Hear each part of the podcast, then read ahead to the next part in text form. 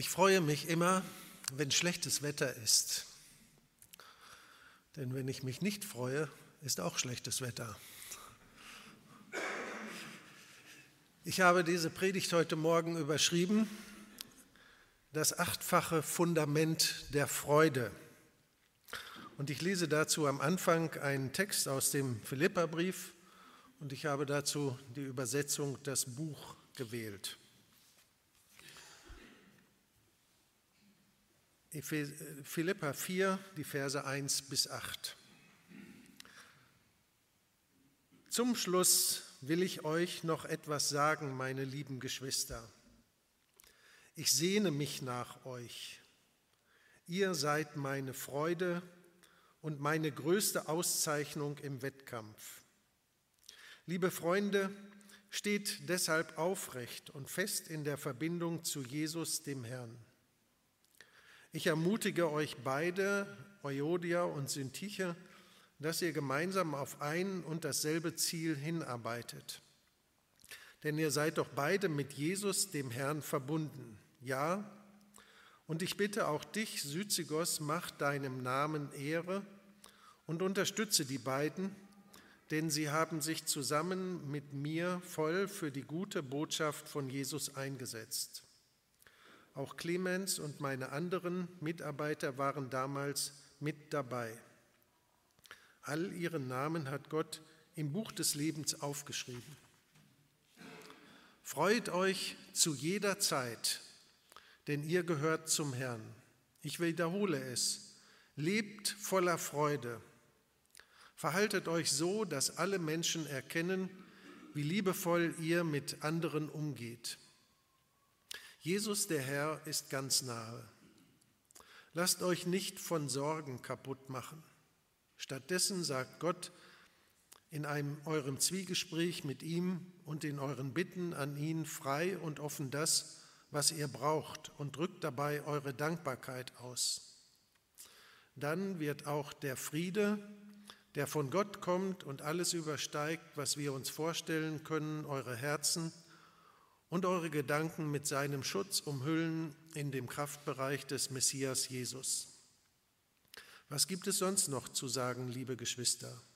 Alles, was wahrhaftig ist und Respekt gebietet, alles, was wirklich gerecht ist und ohne falsche Motive, alles, was es sich lohnt zu lieben und zu loben, sei es eine gute Eigenschaft oder vorbildliches Verhalten, Beschäftigt euch mit solchen Dingen.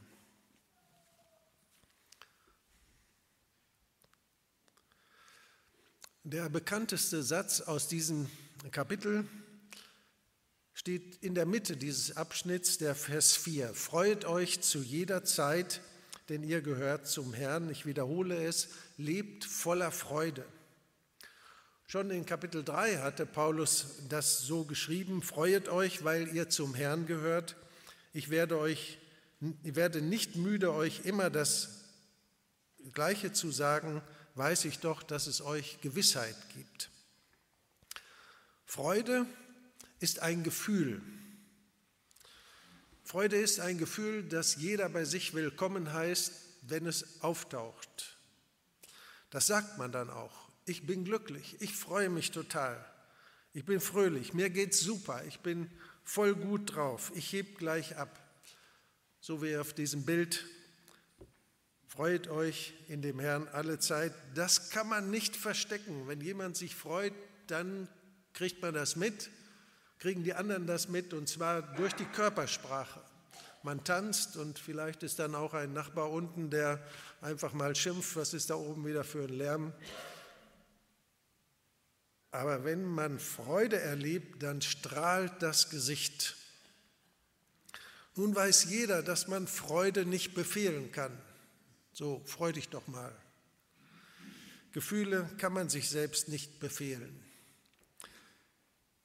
Genauso wenig kann man das mit der Angst machen und sagen, so, das plane ich jetzt mal. In einer Stunde habe ich mal Angst, dann habe ich das für heute durch, dann äh, oder morgen um 9.53 Uhr will ich mich freuen.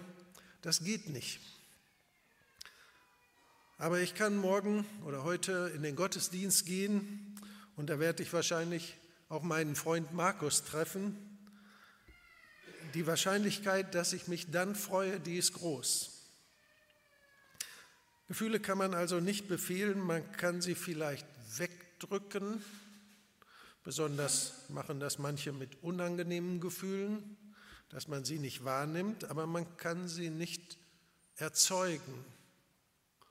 Wenn man sich schämt, schämt man sich halt. Aber was man kann, ist Folgendes. Man kann die Lebensumstände so gestalten, dass darin das Gefühl der Freude immer wieder wachsen kann. In der Zeit, als ich studiert habe in St. Krishona, das liegt bei Basel in der Schweiz, da wurde auf dem Berg dieser riesige Turm gebaut. Der Turm ist 250 Meter hoch, also so mehr als zwei Fußballplätze in der Länge in die Höhe gebaut. Die Turmgesamtmasse ist 23.000 Tonnen und davon 13.500 Tonnen der Unterbau, also das Fundament. Und der Turm 9.500. Das Verhältnis ist also das meiste Gewicht ist unten drin, in dem Unterbau. Verhältnis 3 zu 2. Das, die Arbeit an den Fundamenten ist manchmal harte Arbeit, auch an den Fundamenten unseres Lebens. Wer schon mal ein Haus gebaut hat oder was ähnliches, der weiß, das ist auch die schmutzigste Arbeit, äh, die man sich vorstellen kann. Aber wenn die Fundamente stark sind, dann kann man darauf auch hoch bauen. Was weit sichtbar ist und was ausstrahlen kann, so wie dieser Turm, braucht ein gutes Fundament. Und wenn die Freude in unserem Leben sichtbar sein soll, wie Paulus das hier sagt, dann braucht diese Freude ein ebenso gutes Fundament wie dieser Sendeturm. Wenn wir etwas ausstrahlen sollen von der Freude des Evangeliums, dann braucht es ein gutes Fundament und über dieses Fundament möchte ich heute mit euch nachdenken, anhand des Textes, den ich gelesen habe. Paulus schreibt ganz am Anfang, meine lieben Geschwister, ich sehne mich nach euch, ihr seid meine Freude und meine größte Auszeichnung im Kampf. Es ist wunderbar, wenn man solche Sätze hört. Das geht runter wie Butter, wenn dir jemand zum Beispiel zum Geburtstag sagt, schön, dass es dich gibt. Ich mag dich. Du bist für mich ein sehr wertvoller Mensch. Hat dir das schon mal jemand gesagt? Im Team oder in der Familie, am Arbeitsplatz? Wertschätzung kann so einfach sein, und braucht oft noch nicht viel, aber es verändert alles. Wenn ich in eine Gruppe hineinkomme und jemand sagt, toll, dass du da bist, du bist für mich total wichtig, dann baut mich das auf. Das Gute ist, selbst wenn du das ganz selten hörst, dass jemand dir das sagt, du musst nicht warten, bis ein netter Mensch kommt und dir was Nettes sagt. Viel wichtiger ist als das, was andere uns sagen, ist das, was wir uns selbst sagen und was wir aus den vielen Botschaften, die wir hören, für uns aufnehmen. Wenn jemand sagt, du bist blöd oder du bist faul oder du bist zu dick oder du bist nicht korrekt genug, dann nehmen wir das sofort auf. Aber wir müssen das nicht. Wir dürfen diese guten Botschaften und besonders die Botschaften, die Gott uns auch sagt, ganz vorne hinstellen. Im Psalm 139 lesen wir im Vers 14 einen Satz. Herr, ich danke dir dafür, dass du mich so wunderbar und einzigartig gemacht hast. Großartig ist alles, was du geschaffen hast, das erkenne ich. Ich habe hier vor einiger Zeit diese Karte geschenkt bekommen. Da steht drauf, ich bin schön, ich bin stark, ich bin weise, ich bin einzigartig und ich habe das alles selbst entdeckt. Ich komme nachher nochmal darauf zu sprechen, wie wichtig es, es ist, gute Gedanken zu denken. Aber hier geht es erstmal darum, dass wir uns bewusst machen, dass wir uns den Wert unseres Lebens selbst zusprechen. Du bist ein einzigartiger Mensch, ein wichtiger Mensch in dieser Welt. Und du kannst diesen Satz aus Psalm 139 jeden Tag ein paar Mal vor dir hinsagen, wenn du das auch im Moment noch gar nicht glauben kannst. Ich danke dir dafür, dass du mich so wunderbar und einzigartig gemacht hast. Oder du kannst morgen, wenn du aufwachst, sagen, Paul oder Pauline, du bist ein wertvoller Mensch. Du bist würdig, wertgeschätzt zu werden, denn du bist Gottes Ebenbild. Paulus fängt damit an, dass er diese Gemeinde wertschätzt. Ihr seid meine Freude, ihr seid meine Auszeichnung im Kampf. Das ist also der erste Fundamentstein, den ich euch sagen möchte, Wertschätzung. Das zweite ist aufrecht stehen. Paulus schreibt, liebe Freunde, steht deshalb aufrecht und fest in der Verbindung zu Jesus, dem Herrn. Ich weiß nicht, ob ihr das schon mal gemacht habt, wenn ihr so niedergeschlagen seid, irgendwie Probleme überlasten, euch mal hinzustellen und mal ganz bewusst die Brust rauszustrecken und das mal so zu fühlen, wie das etwas verändert. Paulus schreibt, steht aufrecht und fest in der Verbindung zu dem Herrn. Als Kinder Gottes als Mitarbeiter in seiner Mission, als geliebte Menschen, als durch das Blut Jesu teuer erkaufte Menschen haben wir allen Grund, aufrecht zu stehen und selbstbewusst unseren Weg zu gehen. Jesus hat sein Leben für mich gegeben. Warum sollte ich niedergeschlagen sein? Da hat einer mich gerettet, da ist einer bis in die tiefsten Tiefen meines Lebens hineingegangen. Du lieber Mitarbeiter, du bist in Gottes Augen hoch angesehen. Er sieht dich und er ist stolz auf dich. In dem aaronitischen Segen am Ende des Gottes hören wir immer wieder diesen Satz, der Herr lasse sein Angesicht über dir leuchten. Ich weiß nicht, ob ihr darüber schon mal nachgedacht habt, aber das bedeutet nichts anderes als ein leuchtendes Gesicht heißt, Gott freut sich daran, immer daran, wenn er dich sieht. Wir haben das unseren Kindern immer wieder gesagt, egal was passiert, ob ihr in der Schule eine Eins oder eine Sechs schreibt, ob ihr in einem Streit gewinnt oder verliert, ob ihr gut drauf seid oder schlecht. Ihr könnt immer wissen, dass wir Eltern zu euch stehen, egal wie es gerade läuft im Leben. Wie viel mehr hat dein Gott eine solche Haltung zu dir? Mach dir das immer wieder bewusst und lebe in dem tiefen Vertrauen, dass Gott dir zutraut, die Herausforderungen deines Lebens zu meistern. Und darum stehe aufrecht und halte dich an Jesus und geh mutig an die Herausforderungen deines Lebens heran.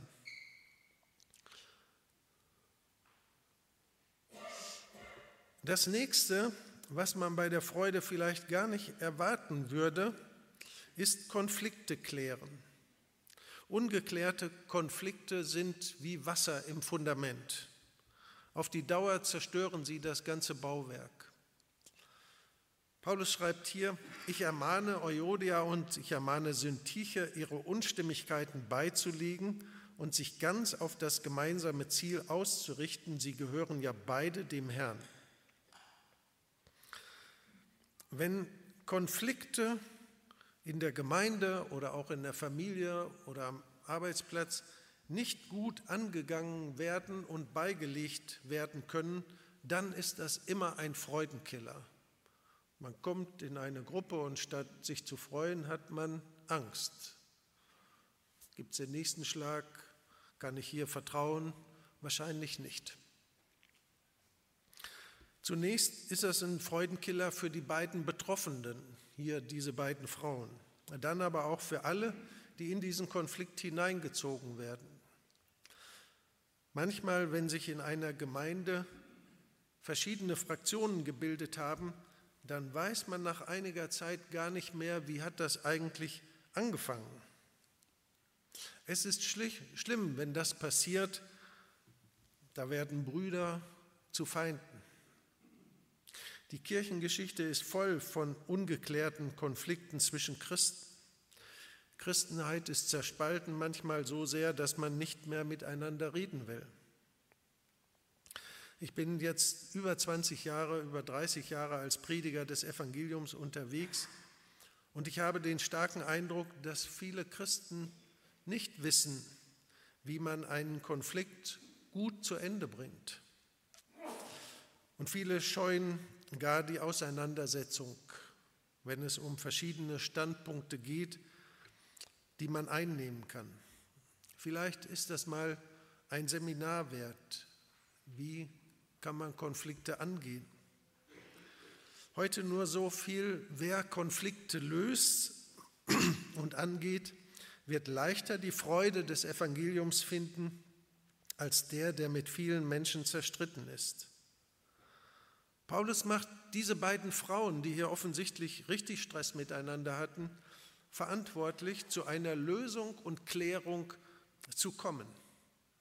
Er sagt, das kann auf Dauer nicht so bleiben. Ihr müsst eine Lösung finden. Beide sind verantwortlich, den Kompromiss zu suchen.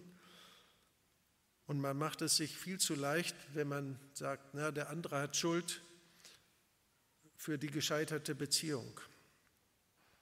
Andererseits ist es ebenso unverantwortlich, wenn man schweigt und sagt, um des Liebensfriedens willen spreche ich lieber gar nichts mehr an.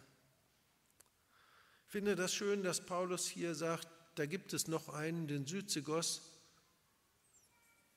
der kann euch dabei möglicherweise helfen. Und das wird immer ein lohnender Weg sein, wenn man Konflikte überwindet. Und ihr könnt euch gemeinsam miteinander freuen an dem, was Gott dann auch aus der Gemeinschaft heraus schenken wird. Ich selber könnte manche Geschichten erzählen, wo ich mit Leuten wirklich mich gerieben habe und weil wir uns auseinandergesetzt haben, ist die Beziehung viel intensiver geworden.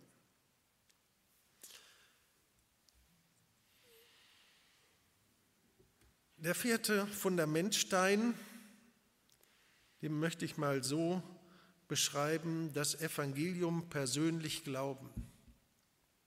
Ich mag Philippa 4, Vers 3, weil dort in der Bibel mein Name steht.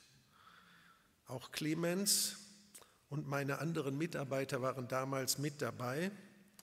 Alle ihre Namen hat Gott im Buch des Lebens aufgeschrieben. Andreas kommt auch vor, also ich bin komplett drin in der Bibel. Aber es ist nicht so entscheidend, ob dein Name in der Bibel steht.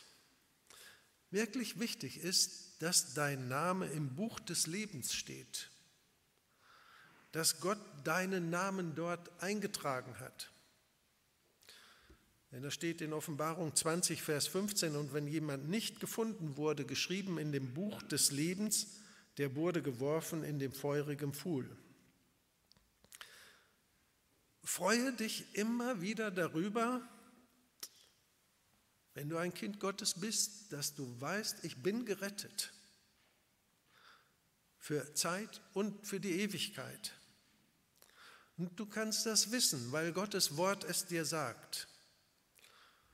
Im Johannesevangelium heißt es, wie viele Jesus als ihren Herrn und Erlöser aufnahmen, denen übertrug er die Vollmacht, sie wurden zu Kindern Gottes. Und damit wird der Name im Buch des Lebens eingeschrieben. Das ist das Familienstammbuch Gottes. Und das ist sicher der zentrale Grund der Freude, dass wir überhaupt durch den Glauben an Jesus ewiges Leben haben. Kinder des lebendigen Gottes sind. Jesus, der die Schuld unseres Lebens am Kreuz gesühnt hat und der auferstanden ist aus dem Tod. Durch ihn, durch den Glauben an ihn sind wir Kinder Gottes, der uns ewiges Leben schenkt. Anderen Gutes tun.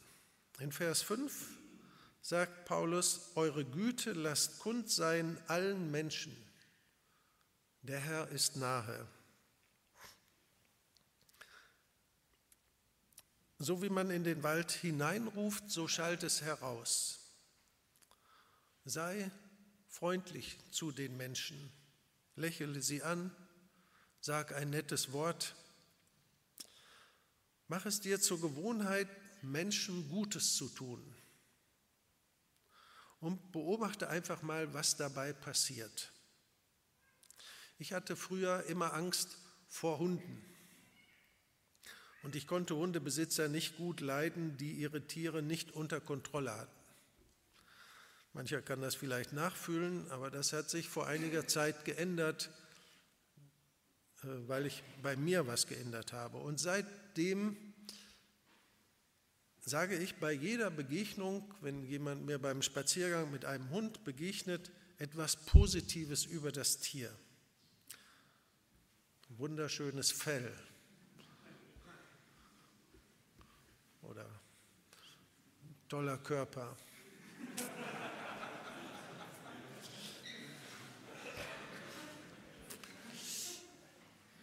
Aber wenn mir dieser Gedanke schon kommt, dann freue ich mich jedes Mal schon über das strahlende Gesicht des Hundebesitzers. Es ist faszinierend, wie man durch so eine kleine Bemerkung Leute fröhlich machen kann und ist wie so ein Türöffner. Man hat sofort ein Gespräch. Aber das kann man auch an anderer Stelle machen. Wenn Sie Hausbesuche machen, nehmen Sie sich vor, dem Menschen, der die Tür aufmacht, ein Kompliment zu machen. Und wenn Sie dann gute Erfahrungen machen, dann nehmen Sie das mit in den Alltag. Sie werden Freude, ihr werdet Freude haben, wenn ihr Bekannte trifft oder auch am Arbeitsplatz einfach auftaucht und mal zu dem Kollegen sagt, hallo schöner Mann oder guten Tag, ihr hübschen Damen ins Büro hineinruft. Das darf man nicht immer sagen, es könnte auch manchmal anzüglich sein, da muss man sensibel, sensibel dafür sein, aber anderen Menschen etwas Gutes tun, ihnen mal eine Tasse Kaffee bringen und sagen, es gibt keinen Anlass, ich wollte dir einfach mal was Gutes tun. Paulus sagt das hier unmittelbar, nachdem er sagt, freut euch alle Zeit. Es gibt so viele fröhliche Momente, weil man einfach anderen Menschen was Gutes tut. Das nächste habe ich mal so formuliert, Ressourcen bewusst machen. Oder wir könnten auch sagen, danken. Wenn ihr ein Ziel habt, egal in welchem Bereich.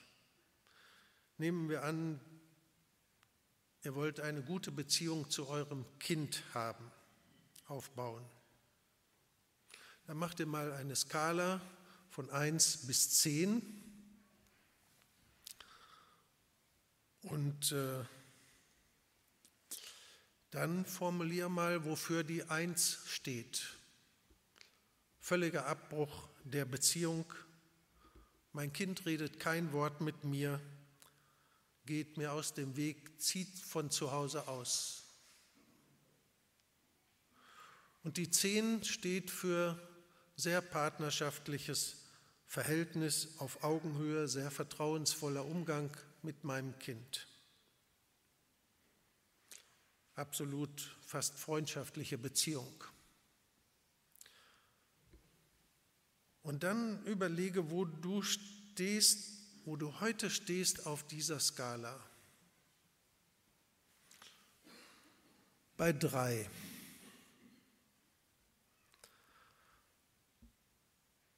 Und dann richten Sie Ihren Blick mal auf das, was zwischen der Eins und der Drei alles vorhanden ist. In der Beziehung.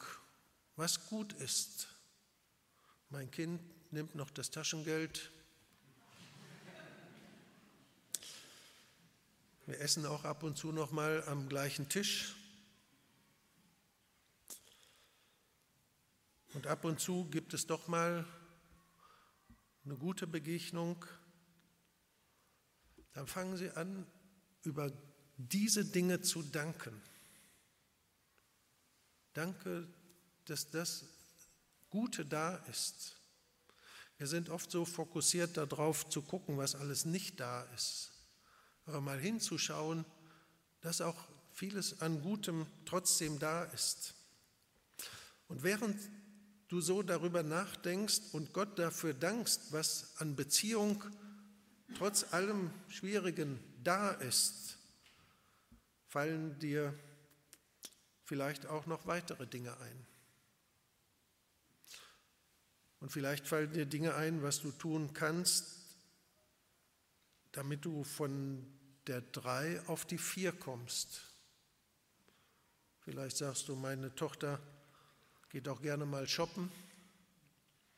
Vielleicht ist das mal eine Idee, das mal gemeinsam zu machen.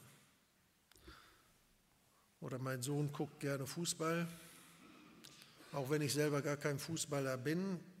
Ich lade ihn mal ein, ins Stadion zu fahren. Der Stefan kann dich da mitnehmen. Irgendwie, dass da etwas weiteres passiert. Aber schau mal auf das, was da ist. Man könnte das auf alle möglichen Bereiche unseres Lebens äh, beziehen. Wenn wir immer auf das gucken, was nicht ist, dann wird die Freude nicht da sein. Wenn ich aber das wahrnehme, auch danke Gott dafür, für das, was da ist, dann kommt auch, ist das auch eine wichtige Grundlage für Freude. Und das andere hört damit zusammen, vertrauensvoll Dinge wagen, bitten. Paulus sagt das ja auch in Vers 13 hier, alles ist mir möglich durch Christus, der mir die Kraft gibt, die ich brauche. Wenn du jetzt so sagst, von drei auf vier, das ist eine richtige Herausforderung. Wie sage ich es meinem Sohn, meiner Tochter oder wie, wie gehe ich das an? Dass ich den nächsten Schritt nach vorne gehe. Genau darüber rede dann mit Gott, dass er dir dabei hilft, diesen nächsten Schritt in der Beziehung zu gehen. Vielleicht habt ihr schon mal von dem Prediger Spurgeon gehört, durch den Zehntausende zum Glauben an Jesus gekommen sind. Er hat einmal erzählt, wie er dabei vorgeht. Er hat gesagt, morgens bete ich, dass Gott Menschen rettet und dann helfe ich ihm den ganzen Tag dabei. Äh, das ist ein wichtiges Prinzip. Sprich mit Gott über deine Wünsche und Pläne und im Vertrauen auf seine Unterstützung und Hilfe mach dich an die Arbeit, dass deine Gebete erhört werden. Gott wird dir seine Hilfe nicht verweigern, aber er wird nicht die Arbeit tun, die du tun müsstest. Und unterwegs wirst du immer wieder staunen und dich freuen an dem, was gelingt. Und du wirst manchmal vielleicht auch entdecken, ja, Gott erhört Gebete. Er hat mir geholfen, meinen Sohn mit meinem Sohn ins Stadion zu fahren, obwohl ich mir das gar nicht vorstellen könnte, dass er mit mir mitfährt. Gott erhört Gebet und du bist sein Mitarbeiter. Und ich finde dieses Bild so schön. Da ist eine schwierige Herausforderung, aber du darfst immer damit rechnen, dass Gott, ähm, dass Gott an deiner Seite ist und dass er die Herausforderung mit dir angeht. Der achte Punkt ist gute Gedanken denken. Hier steht noch ein Bibelvers, den wenige Christen kennen und noch weniger beherzigen.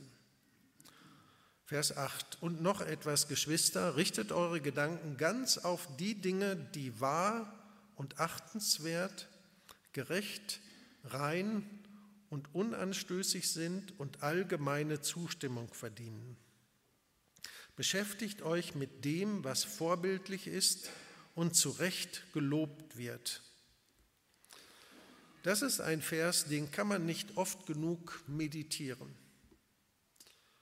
Wusstet ihr, dass unsere Denkmaschine hier oben im Kopf sich ganz automatisch immer mit den schwierigen Dingen in unserem Leben beschäftigt und das ist auch gut so. Denn ohne dass wir uns, dass uns richtig bewusst ist, lernen wir ganz nebenbei, wie wir Fehler vermeiden, uns besser verhalten, klüger antworten und so weiter. Probleme werden im Kopf hin und her gewälzt und ohne dass wir es merken, was für ein wunderbares Organ wir hier oben im Schädel besitzen, haben wir auf einmal wie aus dem Nichts eine Lösung. Du wachst morgens auf und sagst, so mache ich das heute. Aber man kann sich auch ganz schön in diesen Problemen verfangen und trübsinnig werden.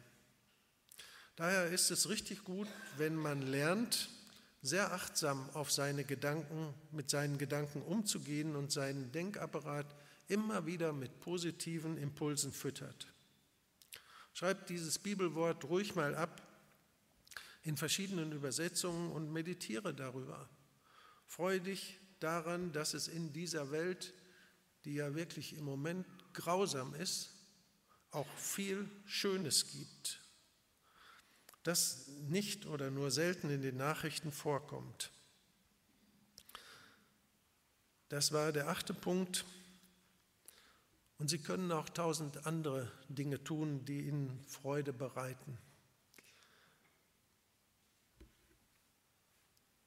Jetzt ist es ausgegangen. Naja, acht Fundamentpunkte. Ich weiß nicht, welcher Punkt jetzt für dich der Punkt war, wo du sagst, an der Stelle könnte ich intensiver mal arbeiten. Vielleicht ist es dieser erste Punkt, Wertschätzung, vielleicht ist es auch der andere Punkt, ich will mich nicht nur mit den schlechten Nachrichten beschäftigen, sondern mal wirklich den Fokus auf das Positive legen, was Paulus hier empfiehlt. Und mittendrin sagt er, freut euch. Vielleicht ist es auch ein Konflikt, wo du sagst, den muss ich jetzt angehen, den will ich auch angehen. Und ich suche mir jemand, der mir vielleicht dabei helfen kann. Ich möchte euch einladen, von den acht Punkten einfach mal einen zu sagen, den gehe ich in der nächsten Woche an. Amen.